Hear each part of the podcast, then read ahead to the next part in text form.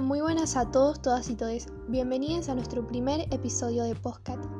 Yo me llamo Anaí, soy una de las personas que le va a estar acompañando en este episodio y en conjunto con mis compañeras vamos a ir charlando un poco sobre el amor y la libertad.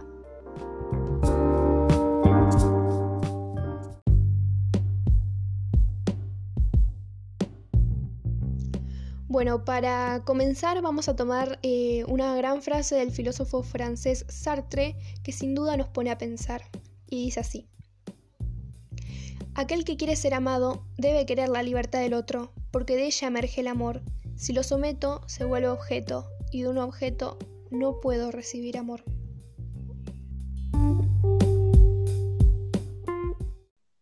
Bueno, ahora sí damos inicio con la primera pregunta para nuestras invitadas. ¿Qué definición le dan ustedes al amor? Luna, ¿quieres empezar? Eh, bueno, vale. Eh, ante todo, hola. Eh, nada, para mí el amor es un sentimiento, es el sentimiento más grande que tiene el ser humano. Y nada puede comparar el, el placer de sentirlo.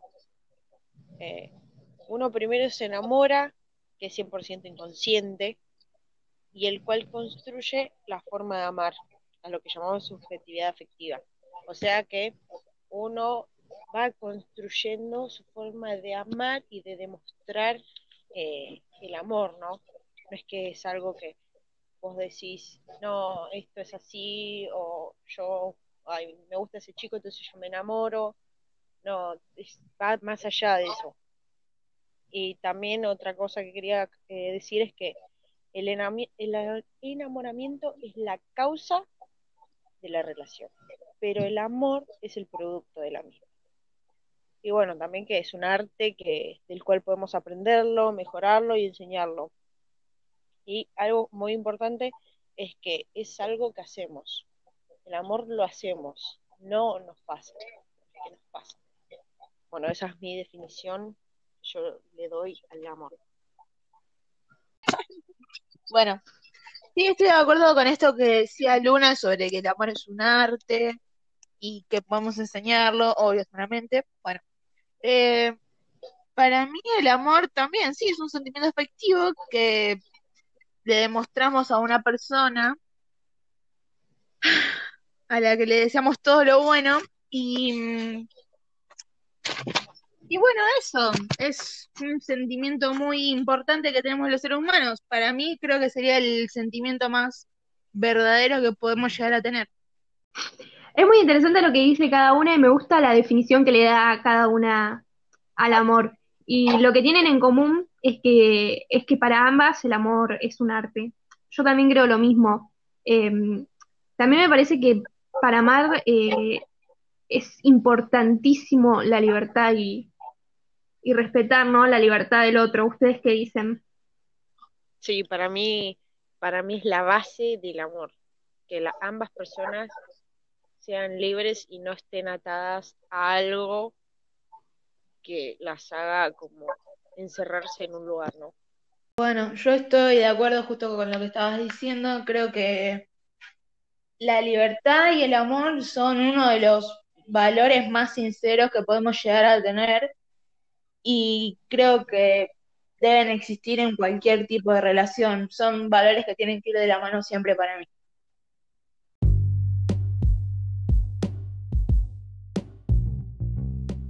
Bueno, con relación a lo que estábamos hablando, también el avance ¿no? del, significado del amor a lo largo de los años. Y de eso quiero hablar un poco, del amor libre, ¿no?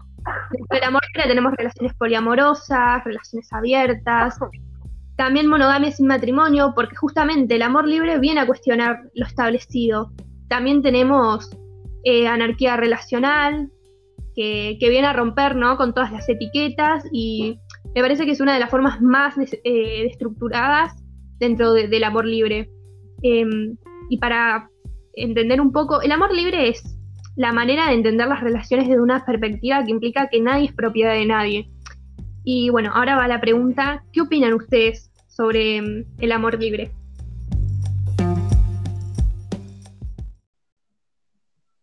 Eh, yo estoy totalmente de acuerdo. Yo no creo que, porque uno eh, ame quiera decir que tiene que cumplir con el rol que antes se tenía, ¿no? Era eh, el amor hacia el mismo, hacia el sexo opuesto al tuyo, y ahí ya, o tiene una relación entre dos personas, ¿no? Y ya eso ya significa amor, y hoy en día no, hoy en día no es lo mismo.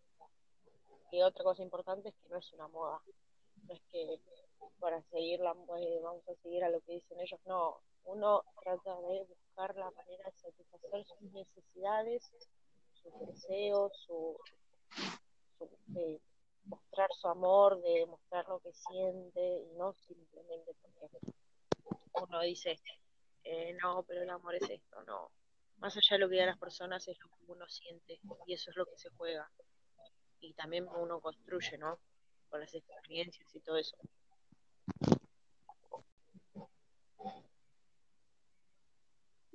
Claro, eso. Sí, bueno, yo estoy totalmente de acuerdo justo con lo que estabas diciendo.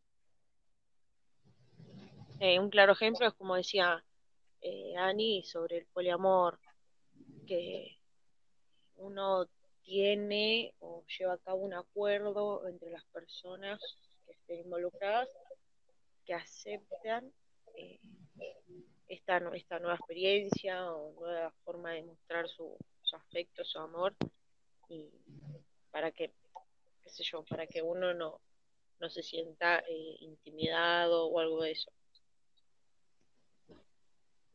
Ah, claro. Sí, bueno, pero a mí me hace un poquito de ruido esto, lo de generar un acuerdo en la relación. Eh, yo creo que ningún tipo de acuerdo es irrompible.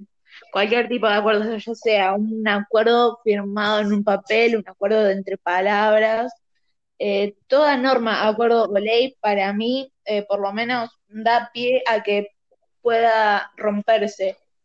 Es como que a vos te dicen, no podés hacer esto, pero ¿qué pasa si lo hago?